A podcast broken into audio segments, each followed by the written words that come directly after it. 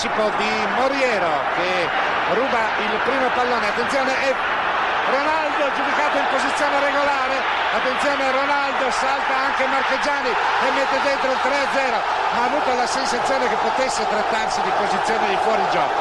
Rivediamo, gol convalidato, però mi pare che Ronaldo sia scattato in posizione irregolare. Eh, vediamo, siamo al 25 del secondo tempo, l'esultanza. E vedete che Ronaldo probabilmente era in posizione irregolare, bravissimo. Tomber amoureux d'une équipe, d'un club ou d'un joueur, il suffit parfois d'un match. Combien parmi notre génération sont tombés sous le charme de l'Inter ou de Ronaldo après la finale de la Coupe de l'UEFA 1998 Un match mythique, inoubliable, que les libéraux vous invitent à revivre dans l'épisode du jour. Les libéraux, les libéraux. Le podcast qui revient sur le football de notre enfance. Pour m'accompagner, Gilles Christ. Salut à tous. Et les deux interistes de la maison, Samuel. Oh, bonjour à tous.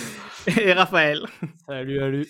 Ah, c'est le match de toute une génération, monsieur. Celui qui explique pourquoi vous supportez le club, Raphaël. Non, mais clairement, après ce match, moi, j'ai supporté l'Inter. Attends, j'avais 5 ans, avant la Coupe du Monde 98, Parc des Princes, maillot légendaire, R10, R10, faut bien préciser. Ah, il y avait tout, il y avait tout. Ce match est incroyable et on va, on va bien redécrypter cette rencontre parce qu'il y a plein de choses à dire et des choses intéressantes. Toi aussi, t'es tombé dans la soupe à ce moment-là, Samuel? Ouais, moi aussi. Euh, déjà, faut quand même préciser que c'est un podcast euh, qui est animé euh, par un supporter de la Juve et euh, avec deux intérêts, comme quoi on peut s'entendre. Ouais, moi aussi, c'est le. on verra ce que tu vas dire à la fin de ce podcast. c'est là, que ça a commencé aussi, hein, parce que voilà, Ronaldo, moi aussi j'aimais beaucoup Djorkaeff, hein, le, le, Snake, comme on dit. Et donc voilà, c'était les deux, les deux. Djorkaeff, on va dire c'était le, le, français que j'aimais bien, et Ronaldo, c'était au-dessus de tout. C'est le foot, c'est ce qui m'a fait baigner dans le foot, c'est Ronaldo. Quoi. Et comment ça se fait que toi, t'es pas tombé dans le panneau, Chris Parce que t'étais plutôt en C1 comme moi? Non, même pas. J'allais dire que avant le mondial 88, je n'ai absolument pas de souvenirs forts en fait de, de, de, de football. Et tu étais pas au stade euh, Mais justement, mmh. même par rapport au, stade, c'est vrai que je voulais me remémorer par rapport à mes propres souvenirs parce que c'est un souvenir fort, notamment d'être au Parc des Princes, etc. Mais en fait, j'ai que des flashs en fait de cette rencontre-là, notamment euh, Ronaldo, mais pas quelque chose de particulier. C'est après que ça, que, ça vient, notamment par rapport au foot. Je sais pas pourquoi ça fait ça, même j'ai essayé de me souvenir en préparant l'épisode. Je voulais trouver une explication, mais voilà, en fait, en gros, c'était comme si c'était un match comme un autre. Pour moi. Heureusement qu'on était, que Ronaldo n'était pas à la Lazio, on aurait fini comme Pierre-Marie.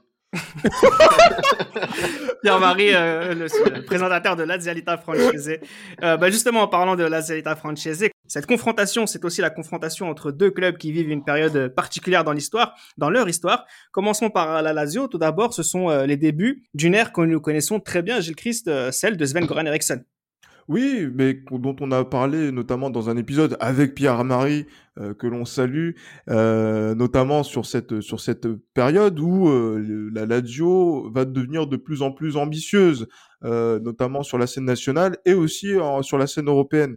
Et en Italie, sur cette saison 97-98, ils ont un parcours qui aurait pu être un parcours de champion jusqu'au mois de jusqu'à la fin mars et à partir de la fin mars, euh, donc jusqu'au mois d'avril, enfin donc tout le mois d'avril et pour arriver début mai, ils ne font qu'enchaîner les défaites. Ils gagnent certes une Coupe d'Italie, donc c'est-à-dire que le, la Lazio est de retour quand même sur euh, en termes de, de, de, palmarès, mais voilà donc en championnat ils sont décrochés et ils vont jouer cette finale de, de Coupe UEFA justement donc euh, en essayant encore de allez, on va dire, magnifier une saison qui est déjà très belle pour, pour elle, notamment grâce à la victoire en Coupe d'Italie, mais qui est un peu décevante en championnat. Oui, parce que Sven, Sven Goran Eriksson, quand il arrive, il arrive avec Roberto Mancini, Alain Boxic, Vladimir Jugovic, Mathias Almeida et Giuseppe Pancaro. C'est assez sérieux. Le club fait plutôt une bonne saison, Raphaël, mais le fait d'aller loin en Coupe d'Italie, comme le dit Christ, et en Coupe d'Europe aussi, euh, va le faire s'effondrer en championnat. Ouais, également Roberto Mancini que t'as pas mentionné, mais ouais, il y avait. Si, tu l'as mentionné. Euh, ah, j'ai pas, j'ai mal entendu alors autant pour moi. Comme d'habitude. Oh il ne s'écoute que lui. Là, j'ai même pas encore parlé. bah oui. Mais en tout cas, en tout cas pour euh, oui, oui, c'est vrai que cette fin de saison était, était assez compliquée pour euh, pour la Lazio hein, et je pense que c'est la défaite surtout contre la Juve euh, qui a euh, un peu bouleversé euh, cette fin de saison. Également pour l'Inter qui s'était bien repris au printemps euh, après après un hiver assez compliqué. Donc euh, c'est vrai que la Lazio sur la fin de saison a, failli tout perdre parce que euh, ils ont également perdu la Coupe d'Europe, mais ils ont quand même gagné la Coupe d'Italie. euh, contre le Milan AC malgré la défaite 1-0 match aller, ils remportent le match retour 3-1. Euh, mais en tout cas, euh, voilà, la Lazio euh, arrive quand même à répondre aux exigences par rapport à ce gros mercato et ses grandes ambitions avec euh, Ericsson sur le banc. Les sept derniers matchs de la saison en championnat, c'est un nul et six défaites, dont de suite les cinq dernières journées. Ça dit quoi du club, Samuel, à ce moment-là? Le banc est limité, c'est autre chose, c'est vraiment un traumatisme, c'est un accident, qu'est-ce qui s'est passé? Ben, je pense que c'est un peu de tout. euh, Enfin, tu, tu, tu as des, des joueurs, je pense, qui sont fatigués. Il y a moins de rotation. Le banc est, est pas, est peut-être pas au niveau du reste, enfin, du 11 de départ, et ça fait que tous ces, tous ces, critères-là font que quand tu fais une saison complète, surtout en Serie A à l'époque où tu avais, un niveau avec Parme, euh, le Milan, la Juve, euh, la Fio, tu avais, quand même des gros cylindrés. Et quand tu joues sur, plusieurs tableaux, je pense que la fin de saison, ils n'avaient pas forcément l'effectif qui était nécessaire pour, euh, pour jouer sur tous les tableaux. Moi, je vois par exemple un match euh, contre Lecce, euh, ils, ils perdent 1-0 alors qu'ils sont à 11 euh, contre 9. Donc c'est c'est assez c'est assez incroyable. Là, tu parlais de tu parlais de la Fiorentina aussi, c'est l'avant-dernier match, ils en prennent 4 Ouais. avec euh, Oliveira qui marque, Edmundo, Batistuta et Rui Costa. Donc euh, juste pour les noms, ça vous dit un petit peu l'équipe de la Fiorentina. Mais la Lazio, comme le disait Gilles Christ, c'est aussi une équipe qui était capable de faire une, une excellente saison. C'est du même niveau que la Fiorentina et ça s'est vu notamment sur la Coupe d'Italie où ils arrivent en finale, notamment après avoir battu euh, l'AS Roma et la Juventus. En ce qui concerne leur parcours jusqu'à la finale de ces trois, je vais y aller tour par tour et si vous avez euh, un commentaire à faire sur un match, vous m'arrêtez.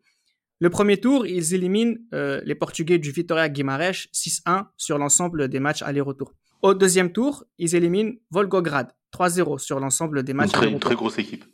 De Volgograd. Et, et- et Vitor- et Vitoria a un excellent but. euh, alors, je sais plus qui met une grosse frappe de 30 mètres barre en 30, mais je me rappelle d'une grosse frappe. J'ai revu Mhm. les, les images. euh, une, une frappe énorme qui m'avait marqué. Et puis, tous les buts, enfin, l'ensemble des buts de la Lazio en Coupe d'Europe, c'était surtout des grosses frappes de 20 mètres. Enfin, voilà, c'était juste pour l'anecdote. euh, des Les buts gens assez qui sont pas là spectaculaires. pour blaguer, tout à fait. Il y a le troisième tour aussi qu'ils qu'ils- ils éliminent le Rapid Vienne 3-0 sur l'ensemble des deux matchs. Et puis il y a le quart de finale contre Auxerre. J'ai Chris, première équipe française que l'on rencontre. On verra contre l'Inter, il y en aura pas mal. 3-2 sur l'ensemble des, des- des deux matchs. Il n'y a pas eu photo. Pas tant que ça. Hein. Pas tant que ça, effectivement, parce que euh, c'est vrai que la Lazio aussi fait la, fait la, fait la, on va dire, fait la différence, notamment sur, en s'imposant à 0 euh, à, à domicile euh, dans, dans, dans cette rencontre. Et après, c'est vrai que Auxerre, on est dans la période où ils étaient champions de France euh, 96, où ils ont fait quart de finale 97. C'est quand même une équipe sérieuse quand même sur le sur le plan européen. Et là, c'est une confrontation qui est assez intéressante. Là, on voit aussi la qualité de joueurs comme Pavel Nedved qui sont présents et qui euh, permettent justement donc à cette euh, à cette Lazio de de pouvoir passer le, le tour suivant, un tour suivant qui va être oui là on va dire une rencontre de d'hommes hein, justement donc euh, contre euh, l'Atlético de Madrid où euh, La bagarre. ils- ils- la bagarre et cette fameuse bagarre qui, euh, je- enfin quand je parle de bagarre en termes de, de, de terrain, où ils vont aller chercher euh, la, la qualification à l'extérieur en gagnant en Espagne. Au D'ailleurs, match ces aller, demi-finales- d'ailleurs. Ces demi-finales, juste, c'est le Simeone euh, euh, Classico, parce que de l'autre côté, tu as l'Inter où il y a Simeone qui joue, et après, tu as l'Atlético contre la Lazio en demi-finale aussi. Effectivement. Alors justement après après ce match-là, euh, oui c'est vrai qu'on va beaucoup parler de Simeone sur ce podcast-là. Sur ce match-là, euh, donc euh, ils arrivent à se qualifier euh, en finale. Avant de faire la saison de l'Inter, je voudrais juste qu'on s'intéresse maintenant à la au 11 que la Lazio va va présenter pour la finale, juste pour qu'on se rende compte un peu de- des équipes qu'on a et euh, qu'on puisse s'y intéresser euh, un petit peu. Alors ça va être un 4-4-2 à plat avec euh, Marchegiani euh, au Marchegiani au goal, Grandoni, Nesta, Negro et Favalli euh, dans la défense. Là, on a affaire à des joueurs très reconnus du- de, de la Serie A, pas forcément des, des grandes stars, mais des joueurs qui se qui confirment.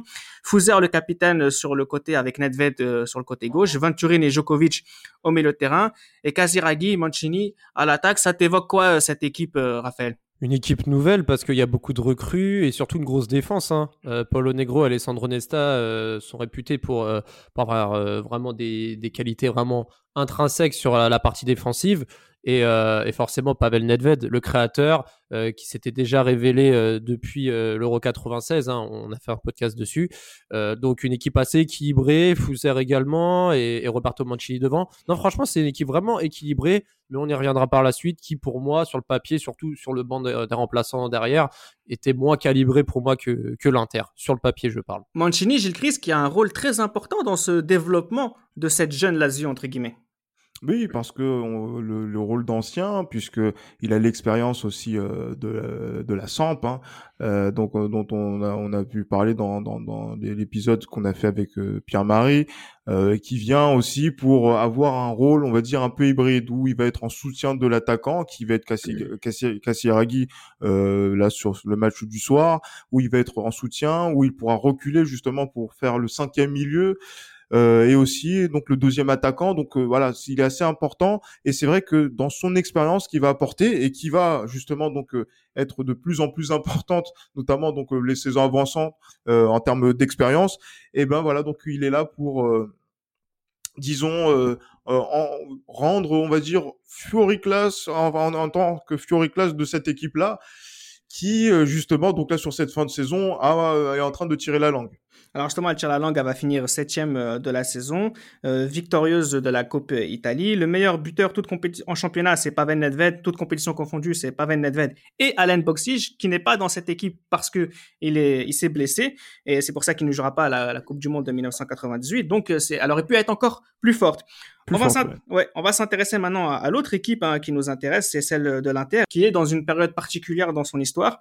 On a par exemple Massimo Moratti, qui est président du club depuis deux ans et demi à, à peu près. Et euh, avec lui, ses intentions sont claires. Preuve en est l'arrivée de Ronaldo euh, l'été 97, Samuel. Bah, c'est clair, hein, l'Inter euh, traverse une mauvaise passe dans les années 90, hein, il gagne pas, il gagne pas de titre. Donc, euh, ouais, j'entends des petits rires derrière. Il ne gagne pas de titre, donc c'est compliqué. Euh, depuis 89, hein, de... ouais, depuis 89, ouais. hein, et, donc c'est compliqué. Il y a la finale qui est perdue en plus l'année précédente contre Schalke. Mm. Donc c'est vraiment une période qui est, qui est sombre, hein, comme on dit. Et cette année-là, avec euh, l'arrivée de Ronaldo, bah, tu as, as, des espoirs, parce que c'est clairement le, le, ballon d'or déjà. Et c'est euh, la nouvelle image du, du foot, c'est l'image de Nike. C'est le meilleur joueur du monde. Enfin, c'est le meilleur joueur du monde, bien sûr. C'est lui qui doit faire passer euh, l'équipe dans une, dans une nouvelle dimension. Il y, a, aussi euh, des, des, enfin, sur le recrutement de l'Inter, je rajoute parce qu'il y a Ronaldo, mais il y a Paulo Souza qui vient de Dortmund, qui vient de gagner la Ligue des Champions. Il y a Benoît Coé, finaliste, euh, de, dernier finaliste de la C2 avec Paris contre le Barça. Il y a Recoba, il y a Tariq Bowes, il y a Diego Simeone aussi qui arrive cette année-là. Zélias. Le recrutement de l'Inter est incroyable cette année-là. On se se rend vraiment pas compte. Il recrute quand même 7 à 8 joueurs euh, de classe internationale. C'est le fameux Inter de notre enfance, Gilles Christ.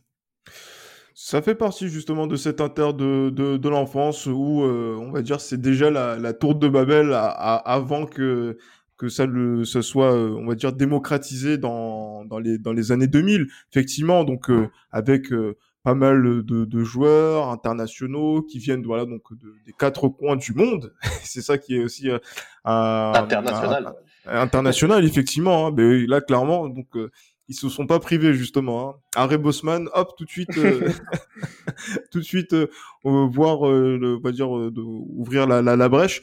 Mais voilà, donc cette équipe de, de l'Inter, sincèrement, c'est l'objectif clairement, je pense, de cette saison, c'est de conquérir le Scudetto, effectivement. Et ça, c'est, c'était le, le, le gros, gros, gros, gros objectif de cette Inter là parce qu'on n'achète pas Ronaldo pour gagner la, la C3 fondamentalement hein, je dis pas ça donc pour euh, pour dénigrer mais c'est que voilà il y avait un objectif c'était de gagner le, le Scudetto et surtout de battre la Juve alors justement, dans cet esprit d'aller de, chercher le, Scudetto, ça se voit directement sur euh, le début de saison qui est complètement impressionnant, euh, Raphaël. 13 premiers matchs, on a une seule défaite, 3 nuls, on a 9 victoires, euh, justement sur sur la fin d'année 97, avec un Ronaldo qui est inarrêtable. Ils battent même la Juve, justement, le premier, enfin, le premier match du mois de janvier 98, 1-0 grâce à Djurkaeff. Si Moratti avait des ambitions, si Ronaldo vient pour une raison, là, pour le coup, ça lui donne raison. Bah ouais, c'est ça. Et en fait, le souci, c'est que tu arrives, euh, allez, décembre, janvier, t'enchaînes des victoires, t'es es premier de Serie A, mais t'as le contre-coup d'hiver et on voit que l'Inter Milan perd des points, et surtout à domicile, hein, contre Bologne, contre Bari. Euh, si je me trompe pas, zéro point contre Barry sur la double confrontation.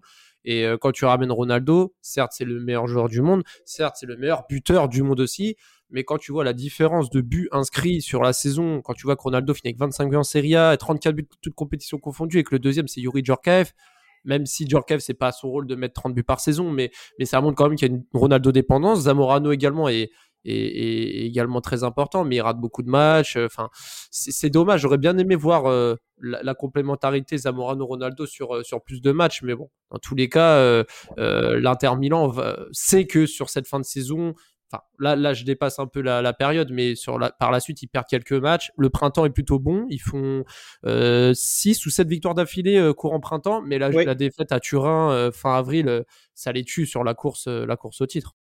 Ils font six matchs, euh, six victoires euh, d'affilée avant euh, d'aller rencontrer la Juve. Mais juste avant de parler de ce match contre la Juve, c'est que moi, ce qui me frappe vraiment dans cette équipe de l'Inter, c'est quand on voit le début de saison et le tournant de l'année 98, c'est qu'au final, ils font l'exploit, ils réussissent l'exploit.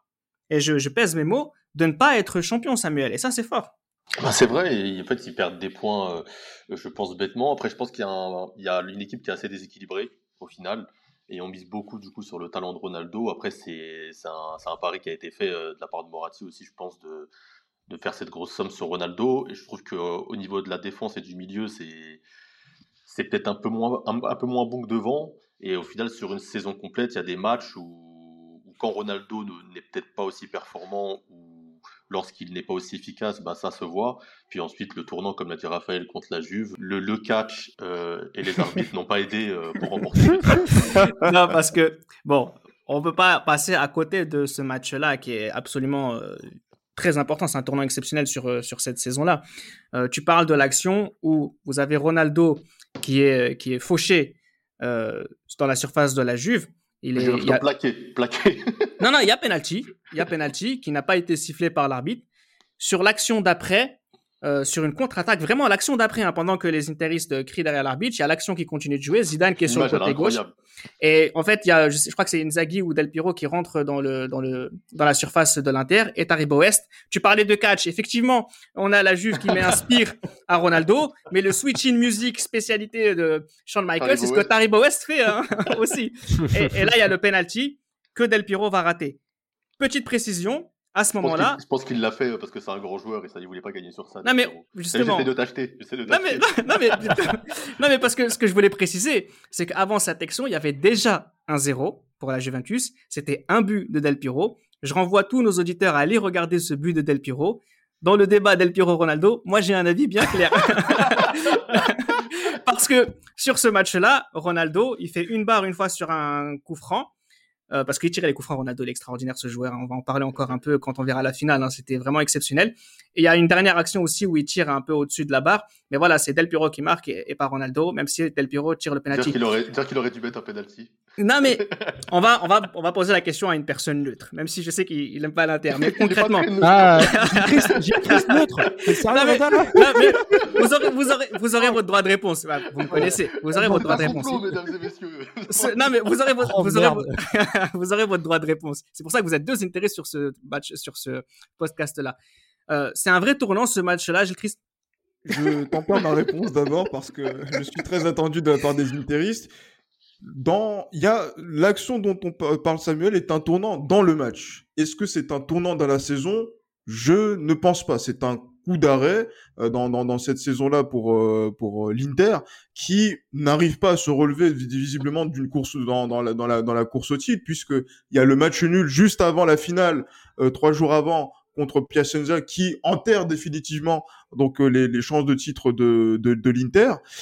Euh, mais voilà, vous l'avez dit tout à l'heure, je pense que c'est Raphaël qui le disait, euh, 0 points sur 6 contre Bari, vous prenez 6 sur 6, il y a des chances que vous soyez champion à, la fin de la saison.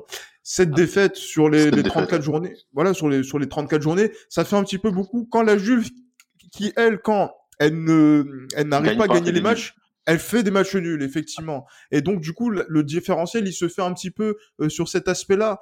Et euh, voilà, la Juve gagne un 0 sur le juste un, je termine justement euh, la Juve fait 1-0 euh, donc euh, le, lors du match retour à domicile mais l'Inter avait gagné le match aller donc du coup c'était on va dire un statu quo qui s'est qui s'est imposé dans, dans, dans cette rencontre là à la 31e journée D'un point de vue comptable, en tout cas. À toi, Raphaël. comptablement oui cla- clairement En fait, en fait je, suis, je suis quand même d'accord sur l'analyse parce que cette défaite, euh, je suis le premier à le dire que quand des clubs, que ce soit au championnat de France ou n'importe, euh, concèdent autant de défaites, et vous savez de quoi je parle, oui Mais- bien sûr de ne pas être champion. et je suis d'accord. Maintenant, Gilles, tu le sais, Reda le sait, Samuel le sait, le timing et, et ce genre de controverse arrive très souvent côté, euh, côté turinois. et ça, personne ne peut le nier. Et deuxième chose, perdre des points contre des petits, ça peut arriver à tous les clubs, même des clubs peuvent être champions. Pas à la Juve. Bah, vous avez fait 11 Ah, matchs moi, j'ai donc des vous avez ex- perdu beaucoup de points. hein, Reda, 11 Tu peux pas me dire que la Juve ne perd jamais contre des Il y a petits 13 même quand ils matchs sont champions. quoi. Non, c'est pas, c'est pas le, c'est pas le, c'est pas le podcast sur ça. Juste que non, mais tout ce que, moi, il y a deux choses que j'admets. J'admets qu'il y a une vraie faute euh, sur euh, sur Ronaldo. Ça, c'est vrai. Ça serait faux de dire le contraire. Parce qu'il l'élimine hein, sur le crochet, mais il s'arrête pas de courir sur lui Frère, il après. a mis un écran, frère. Non, même mais- Chez Kiloni, il aurait, il parce la- été complexé. La deuxième chose qui est vraie, et là pour le coup c'est au-delà de la manière dont ça s'est produit, c'est que cette défaite-là vient vraiment casser une véritable dynamique de la part de l'Inter qui enchaînait des victoires. Et ça c'est vrai que ça fait extrêmement mal. Mais moi ce que je reproche à l'Inter, c'est justement d'avoir provoqué ce penalty juste après ne pas l'avoir eu, d'avoir une expulsion de Zelias aussi, ça veut dire que c'est des gens qui sortent de leur match, et surtout c'est d'avoir continué à perdre des points après ce match-là. Et ça c'est ce que je veux reprocher à l'Inter euh, sur cette saison-là. Ce sont des reproches que je n'ai pas forcément à voir à la fin de cette saison quand on va voir euh, la finale dont on va rentrer euh, tout de suite. Juste avant, on va parler de ce parcours hein, de, l'Inter en, en C3. Euh, pareil que tout à l'heure, j'enchaîne les matchs et vous m'arrêtez dès que vous avez quelque chose d'important à dire. Le premier tour, ils éliminent Neuchâtel 4 à 0 sur euh, l'ensemble des matchs euh, aller-retour. Deuxième tour, ils rencontrent euh, l'Olympique lyonnais. Voilà, Hop. encore une fois, des Français. 4-3, oui, rappel. Ah, Ah, c'est- c'est- c'est- faut en parler de ce match parce que le match allait quand même euh, perdre 2-1 domicile contre Lyon. Et, Ah et- oui, et mais attention, Lyon qui était habitué, hein, donc euh, des, des exploits en, en Italie où ils avaient tapé la Lazio la saison euh, précédente, il me semble, je crois. le maillot cochonou. Ah non, non, mais Lyon, Lyon, franchement, match aller- le, le match aller avec euh, ce, ce but de Ju- eh, Julie qui marque un but et qui provoque le penalty. Non, franchement, c'était un match vraiment, vraiment attendu. Mais, euh, mais le match retour euh, avec, euh, avec, si je me trompe pas, une grosse frappe de 20 mètres de, de Koé. Euh, si je me trompe pas, euh, qui a fait la différence et qui a permis aux Inter de mener 2-0. Et euh, Bach qui réduit le score et derrière l'Inter qui met le 3-1. Mais, mais ce match, c'est ce match-là qui m'a marqué parce que l'Inter va quand même chercher sa qualification alors qu'on est en 16e de finale. Et même si Lyon est coutume de ce genre de- d'événement, l'Inter s'est fait peur. Et on verra par la suite que c'est pas la première fois. Ouais, tous les tours, c'est ric-rac. Hein. Il y a Ah oui. ouais. Ils se font même peur euh, contre Strasbourg, j'ai Christ. Oui, justement, en perdant à la Méno euh, 2-0. C'est fou, hein. Euh, Quel coup franchement- franc de, de Valérien Ismaël. hein. Ah, mais, franchement, là, là qui, qui- j'allais dire ce, ce Strasbourg qui avait fait euh, euh, belle impression, notamment sur la, la Coupe de la Ligue 97 qu'ils ont remporté. Euh, donc là, euh, justement, donc là s'impose contre l'Inter au match aller et le match retour. où La justement, euh, effectivement, la, la rimonta, comme on Et dirait. un, en grand, Italie. et un grand Wenzel hein, qui arrête un penalty de Ronaldo au match retour d'ailleurs. Eff- Effectivement, et justement quand on regarde aussi les, les, les vidéos YouTube où on voit par exemple Ronaldo qui fait euh, voilà donc quelques gestes techniques au genre de, de Strasbourg, c'est dans ce dans ce match-là retour où euh, justement je pense que les Strasbourgeois ont été pris par l'enjeu euh, notamment donc euh, de, de voilà donc de, de sortir l'Inter l'Inter de Ronaldo et je pense que ils ont vu jouer le meilleur joueur du monde à ce moment-là et ils ont été que spectateurs de leur euh, de leur échec euh, pour pouvoir euh, euh, pour que l'Inter puisse passer euh, le, le tour suivant. En quart de finale, l'Inter rencontre Schalke 04 que La revanche. oui, l'Inter connaît très bien puisque la saison d'avant ils avaient perdu en finale. C'est Ronaldo qui marque le but du 1-0 au match aller. C'est comme ça que la différence va être faite. Va Ah, être magnifique. faite. Oui, puisque sur le match retour, il va y avoir 1-1 Tariboets euh, et Gossen qui vont marquer à la. En fin de match. qui marque en prolongation. En hein. prolongation. Oui, hein. oui, c'est vraiment en toute fin de match. hein. Gossens marque un sacré but dans les dernières minutes. Euh, et ensuite, t'as Reboes qui va répliquer pendant les prolongues. Mais ce match-là, c'est incroyable parce que Schalke a énormément d'occasions au match retour. hein. C'est l'Inter, c'est un miracle qui passe. hein. Ça, c'est intéressant que tu le dises. hein. On va revenir sur, sur, sur, sur cette euh, phrase euh, tout à l'heure. Euh, ensuite, il y a la demi-finale contre le Spartak Moscou, euh, 2-1, 2-1, match aller et match retour. Et là, pour le coup, on peut s'y arrêter quelques instants. Je sais que tu voulais en parler, Raphaël. C'est le match en Russie de Ronaldo. C'est ce jour-là que peut-être nos grands frères on finit par tomber amoureux de ce joueur-là, puisque nos grands frères Eh. sont fans de Ronaldo. Eh, déjà, le match retour, il se joue sur un terrain. Eh les gars, demi-finale de Coupe d'Europe. Comment tu peux jouer sur un terrain que même une équipe de deuxième division départementale ne pourrait même pas accepter? On peut pas accepter de jouer sur un terrain comme ça. Spartak Moscou, Inter Milan, match retour. En plus, un match retour. Mais, mais c'est le Spartak ouvre le score en début de match. Mais Ronaldo, franchement, avec ce terrain et, et cette fatigue de fin de saison, il arrive à arrive Impressionnant. des, diff- des différences, des gestes techniques. Alors, ce- je sais pas si vous vous rappelez sur le côté quand il fait un râteau et après il met un petit pont en double contact. Enfin, c'est c'est des choses, mais c'est incroyable. Et son deuxième but, quand il récupère une touche, alors il est dos au but, alors il a qu- 40 mètres des buts, il se retourne, Ouais, contrôle l'adversaire, il passe, tu vois le ballon qui rebondit sur le sol. Il fixe, il trouve Zamorano, Zamorano qui le remet, et, et là les gars, le contrôle qui permet de passer entre deux joueurs, deuxième touche de balle, crochet sur le gardien, troisième touche de balle, but. Mais c'est incroyable de faire ça déjà tout court. Avec mais le sur son cachot. ouais. terrain, mais, mais- mais- mais c'est ça, et, sur un, et un but qui, et un but qui compte triple. Ce but-là, c'est le but de la qualif, clairement. Mais c'est incroyable. Alors- ça, ça, ça m'a scotché. Justement, pour le 11 de la finale, hein, c'est un 11 euh, euh, 3, 3, 4, 1, 2 avec Pagliuca au goal, West, Fresi et, et Colonese en, en défense, Winter et Zanetti sur le côté, Zanetti à gauche, Simeone et Zelias au, au milieu de terrain, Djorkaeff euh, en 10 qui tourne autour de Zamorano et Ronaldo. Là aussi, Samuel, c'est euh, le 11 qu'on attendait et qu'on a eu. Et oui, et j'ai envie de dire même Frézy dans un poste de libéraux, Oui, hein, n'est-ce pas? Dont on parle Ouais. jamais aussi. Hein. C'est ça. Dédicace. ouais, non, c'est le, c'est le 11 qu'on attendait. T'as Winter à droite, euh, t'as Simeone, t'as Zelias, t'as Djorkaeff, et puis t'as enfin le duo que Raphaël veut voir, euh, Zamorano-Ronaldo, qui sur cette finale, le trio de devant, enfin, il est incroyable. Plus le match de Zanetti, bien sûr, mais on- ça c'est c'est un pléonasme quand tu dis le gros match de Zanetti. Mais les trois de devant, enfin, les défenseurs de la Lazio vont avoir soif, quoi. Quand On tu, vois ça, peut-être- déjà, quand tu vois la feuille de match, tu te dis déjà, bon, on- ça va être compliqué. On aurait peut-être pu voir Benoît Coët jouer, euh, mais bon, ça c'est le côté français qui qui compte parce qu'aussi Ouais, c'est un joueur dont on parle hein, beaucoup. Non, mais c'est pour ça que c'est un joueur qu'on aurait pu euh, voir commencer le match. En, en demi. Ou Oui. ouais, en demi contre Moscou, il est titulaire. Avec Ah, il euh, était attendu en finale. C'est vraiment le, le, jour du match qu'il apprend qu'il ne jouera pas. Euh, justement, alors cette finale, hein, c'est un véritable âge d'or de la Serie A. Depuis 1993, depuis 1989, il y a eu 13 représentants italiens en finale de C3, euh, en 10 finales. C'est extraordinaire. C'est la quatrième affiche 100% italienne. C'est la quatrième finale pour l'Inter sur ce laps de temps.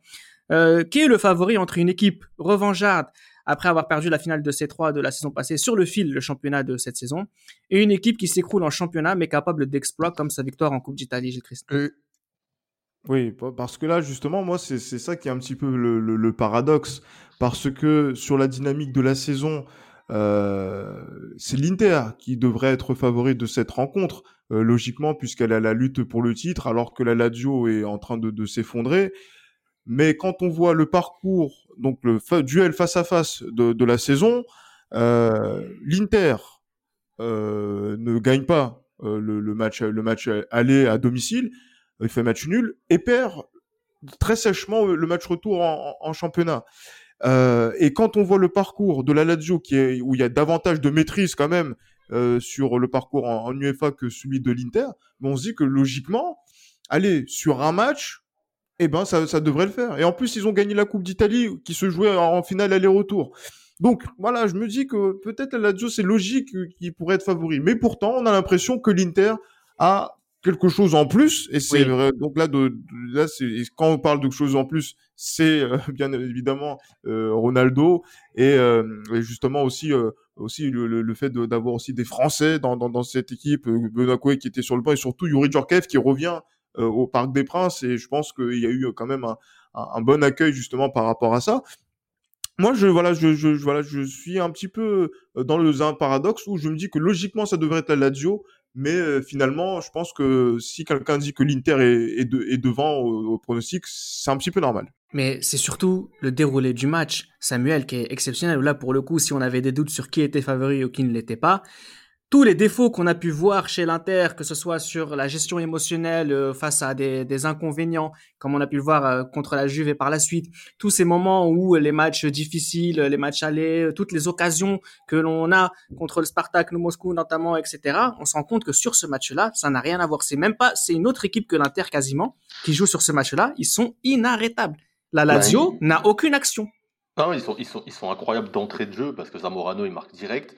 Euh, T'as l'impression qu'ils sont, ils sont rentrés sur le terrain en voulant laisser aucune chance à, à la Lazio. Je pense que le fait de perdre le titre, ils ont eu un moment d'orgueil où ils se sont dit on peut pas finir cette saison euh, vierge, c'est pas possible. Et je pense que les mecs ils sont rentrés avec la, le couteau entre les dents et enfin, du début à la fin ils les ont maîtrisés. Euh, ça a été, euh, ça a été, moi je trouvais que Zamorano et, et Ronaldo devant c'est des bisons. Quoi. Les mecs qui sont inarrêtables, ils courent dans tous les sens, même physiquement pour les bouger c'est alors voilà, faut y aller. Il euh, y a de la maîtrise technique. T'as même, enfin, Ronaldo, il fait un récital, la virgule sur Nesta, tout ce qu'on veut. Enfin, c'est, enfin, je sais pas, c'est, un, il est sur une autre planète. Et puis... C'est pas, c'est pas sur Nesta là, la virgule. Non, c'est Nesta qui arrive après en renfort. Non, je crois pas. Non, celui qui arrive en renfort après, je crois, c'est Mathias Almeida. C'est, Gotardi qui prend. C'est Gotardi qui prend la virgule, ouais. Ouais, c'est Gotardi. Ok. Et après, enfin, euh, non, franchement, tout est, tout est, tout est maîtrisé du début à la fin. Et puis, puis même des mecs qui, qui ont fait un, sont un peu bancal d'habitude, là, t'avais l'impression qu'ils se sont dit on peut pas, on peut pas passer à côté. Hein. T'as réussi à trouver une réponse, Gilles Christ, pourquoi tu n'avais pas de souvenir réel de ce match-là? Alors oui, tu étais beaucoup trop jeune, mais c'est quand même un match Il y avait pas de qui match. est... Non, mais Il, a, il avait perdu ses lunettes peut-être. Non, non, mais- je portais pas de lunettes à l'époque. Pas à Ça l'époque. eh arrivait oui, ouais. Je sais très bien de quoi tu parles. hein. C'est le moment où je te rends compte que tu vois pas bien, putain. Moi aussi. Ah, c'est terrible. Tard terrible. vous, les gars, mais c'est arrivé. Non, mais ce qui est assez impressionnant sur ce match-là, c'est le charisme qu'a l'Inter. Oui, clairement, mais parce que en fait, Le maillot justement, quand, euh, le, le, le maillot, en fait, justement, moi, c'est c'est des, des flashs. Je sais que après, avec le temps, en regardant le match plusieurs fois en termes de, de rediffusion, euh, que on est placé du côté, euh, j'allais dire, c'est ça, Auteuil, hein, justement, donc euh, qui est près de, de le, là, je parle à Samuel, à- non pas à Samuel, à, à Raphaël, qui lui est habitué du, du Parc des Princes, où il y avait l'écran géant qu'on voyait à la télévision. Exactement. Voilà, donc c'était à cet endroit-là. Ah, donc ça, c'est le rouge, ouais, je vois. Mm. voilà, effectivement. Donc là, donc il y avait ce, ce- ce- ce souvenir-là. Donc du coup, moi, on voyait ça un, un petit peu de loin. Euh, donc à, donc moi à, mon- niveau.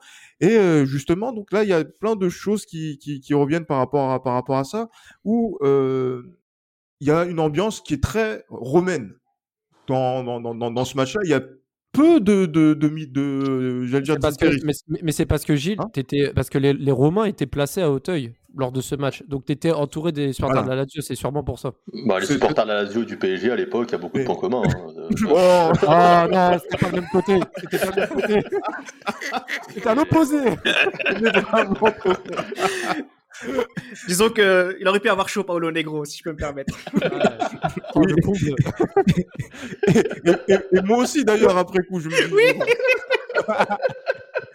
mais bon mais voilà mais, mais, mais c'est vrai que en fait c'est vrai que voilà donc euh, au niveau de, de- des souvenirs justement on sent que quand même euh, sur le terrain euh, le match c'est euh, il passe euh, c'est un sens unique c'est un sens unique et que on veut dire que on le laisse pas de chance. Et là c'est vrai qu'il y a beaucoup de de, cris qui n'avaient rien à voir avec le, terrain qui, y avait justement à ce, moment-là. C'est les flashs que j'ai. Et surtout quand après voilà quand tu revois le, le match mais tu comprends rapidement que euh, non l'Inter n'a pas le temps n'a pas le temps de de de la Lazio sur sur ce match-là qui a on va dire l'habitude aussi parce que il y a la finale 97 qui était la dernière finale en aller-retour qui perdent à domicile justement au tir au but euh, Oh là là. qu'ils ont ils en ont Tom gagné quelques ah mais- Paul tout à fait bon, Paul, entre autres. euh, donc, euh, donc, après voilà donc après il y avait aussi donc le, le passé. Donc tu as parlé de, de tout de tout ce vécu euh, européen qu'a eu l'Inter justement sur cette époque-là.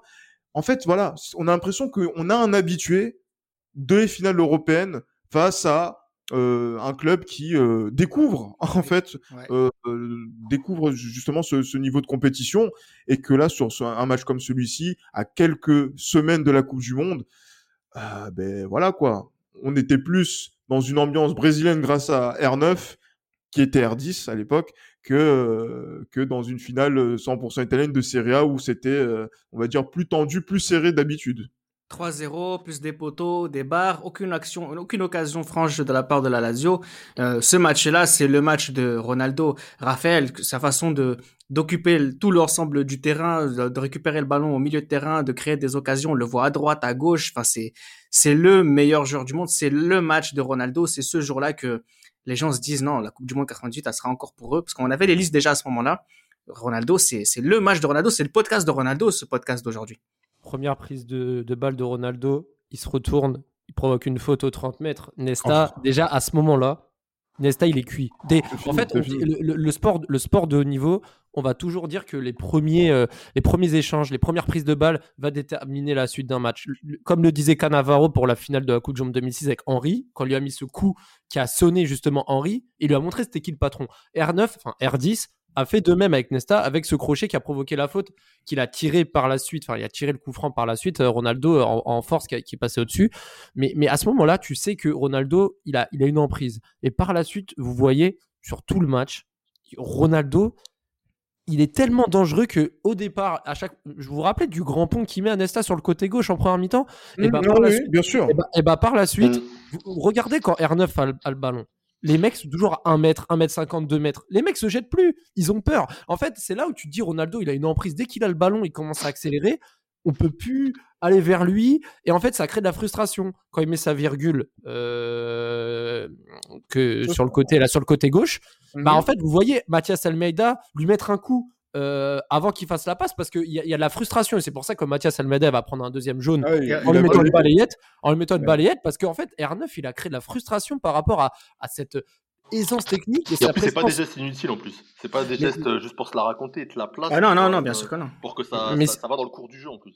Mais c'est ça, et puis, enfin, je vais reparler du décor, forcément, il y a Cesare Maldini qui est dans les tribunes, Aimé Jacquet, euh, Paul Le aux commentaires sur France 2, enfin non, là j'abuse, mais, mais, mais en tout cas, il y a, il y, a, il y, a, il y a une effervescence autour de ça, et R9 est attendu, R9 va répondre, Et il y a Et les en plus, il y a les passements, il y a les passements de jambes et puis même Simeone, la, la galette que met Simeone à Zamorano pour le premier but, la galette également que que, que Zanetti met à Zamorano sur le poteau qu'il met en deuxième mi-temps et la bastos que met Zanetti, inarrêtable. Enfin, en fait, les Interistes étaient vraiment sur un nuage, mais pourquoi étaient- ils étaient en telle confiance? Parce que en fait, il pouvait rien leur arriver avec un R9 comme ça. Enfin, C'est clairement Parce que- ça. En fait. Avec Ronaldo, disons Parce que- Ronaldo directement. Avec, Avec avec Ronaldo. Effectivement, hein, parce que ce monsieur, quand même, dans ce match-là, je me souviens pas de énormément de duels perdus Non. euh, dans cette rencontre. Et c'est ça qui est, qui est quand même impressionnant. est Donc, sur des fautes, tu- mais seulement. c'est- Ouais, c'est soit tu fais faute, Oui, soit. il- soit non, en fait, il perd la balle. En fait, il perd la balle à chaque fois qu'il a déjà fait la différence et que, allez, il est en rupture, il y a trois joueurs sur lui, donc il perd la balle. Mais il Oui, avait déjà voilà. fait des différences avant de perdre la balle. Donc, euh, Effectivement, parce que là, quand un, un attaquant, et je pense qu'on a, on a tous joué au foot un minimum, vous, vous êtes dans une situation où, quand vous sentez que à chaque duel que vous allez avoir, vous allez prendre le dessus sur votre adversaire physiquement et après techniquement, c'est oui, on est dans un état de, de, de, de grandeur et que même si oh, c'est la finale de la, de la Coupe de l'UEFA, de la C3 et pas forcément la finale de la C1 ou une finale de Coupe du Monde qui va venir plus, plus tard, mais voilà, vous êtes au sommet du football à ce moment-là et je pense que Ronaldo a dû sentir ça et qu'en fait là, on se dit que c'est sûr maintenant que quand on va arriver à la Coupe du Monde euh, le mois d'après, ben voilà, le meilleur joueur du monde, c'est qui? C'est Ronaldo parce qu'il est Ballon d'Or et parce que ben, ce qu'on vient de voir au Parc des Princes, ben, c'est c'est ce qu'on attend d'un ben voilà du numéro un mondial. L'image de cette finale, Raphaël, c'est le troisième but de Ronaldo.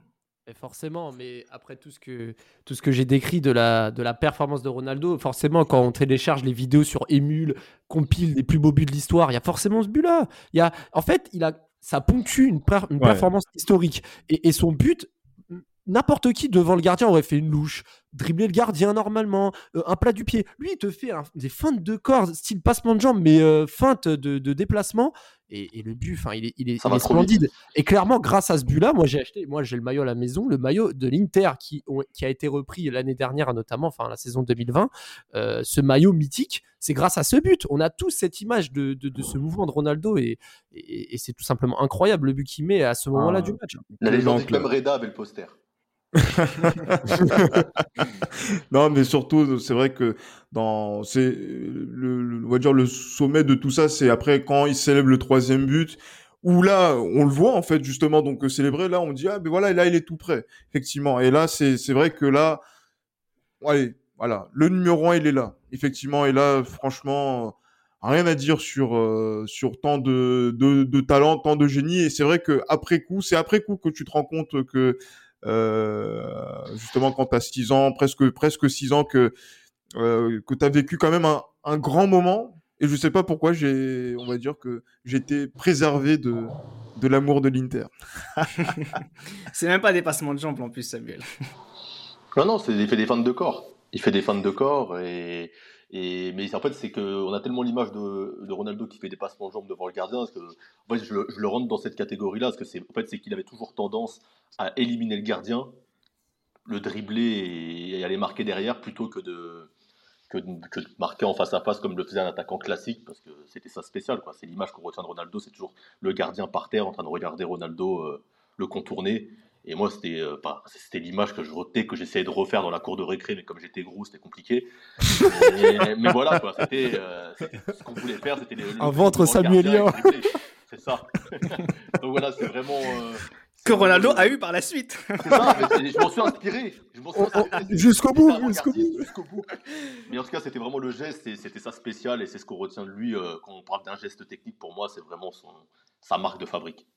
Et c'est peut-être la raison pour laquelle Ronaldo est la personnalité la plus importante de l'histoire euh, de la génération les libéraux, bien plus que d'autres, euh, notamment Zidane. C'est ce genre de match-là parce qu'il y a cette idée de euh, rentrer dans l'esprit de l'adversaire, entrer dans l'esprit des observateurs neutres, euh, obtenir la confiance ultime de la part de tes coéquipiers qui, tout d'un coup, euh, deviennent euh, l'antithèse de ce que l'Inter a l'habitude de montrer sur sa façon de, de trembler. Cet Inter-là, ce Ronaldo-là, c'est une des plus belles équipes que j'ai vues. Moi, le Turinois qui le dit, et ce match-là est un match extraordinaire, même si c'est la 7 peu importe. Non, mais réussir à être le meilleur joueur du monde dans une compétition euh, entre guillemets mineur parce que ouais mais c'était pas ouais, mais c'était pas la C3 de maintenant c'est pour ça que j'ai dit entre guillemets parce que c'était des matchs extrêmement compliqués. D'ailleurs Ronaldo était déjà rentré dans les esprits avec la victoire euh, l'année précédente en, C2 donc c'est pour dire que même si c'est la deuxième ou troisième catégorie euh, réussir à marquer l'esprit de tout le monde c'est que vraiment on arrive à atteindre un niveau euh,